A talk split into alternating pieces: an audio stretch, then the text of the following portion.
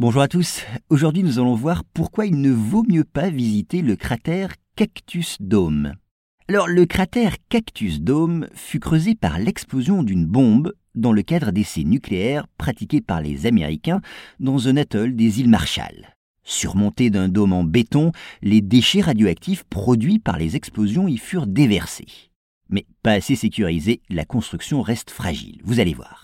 Alors les Américains ont choisi l'atoll corallien d'Enwok, au nord-ouest des îles Marshall, pour procéder de 1948 à 1958 à de nombreux essais nucléaires, aériens ou souterrains.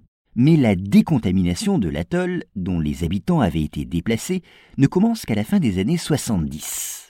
L'une des opérations prévues consistait à utiliser le cratère produit par l'explosion de la bombe Cactus en 1958 pour y entreposer une partie des déchets radioactifs générés par les essais nucléaires. Et situé sur l'un des îlots de l'atoll, nommé Ronit, le cratère fut recouvert en 79 d'un vaste dôme sphérique de béton, lui-même sécurisé par la position d'une sorte de bouchon de la même matière. Cependant, cette structure, malgré ses dimensions imposantes, paraît instable. Aussi suscite-t-elle l'inquiétude de la communauté internationale. Le secrétaire général de l'ONU a même lui-même fait part de sa préoccupation. De fait, il semblerait que les déchets aient été placés directement sur le sol sans être isolés. Dans ces conditions, le lessivage du sol par la pluie peut entraîner des matières radioactives dans des cours d'eau et les eaux du lagon, qui semblent déjà polluées par ces déchets. Par ailleurs, la solidité même de la structure n'a pas résisté au temps, puisqu'on a pu constater l'apparition de fissures sur la surface du dôme, et des fuites radioactives ont ainsi été détectées.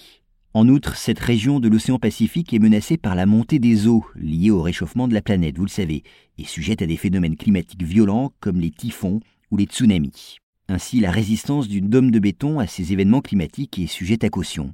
Sa fragilité et l'imprégnation de l'eau et de l'air par des substances radioactives suscitent naturellement une inquiétude permanente chez les habitants des îles Marshall.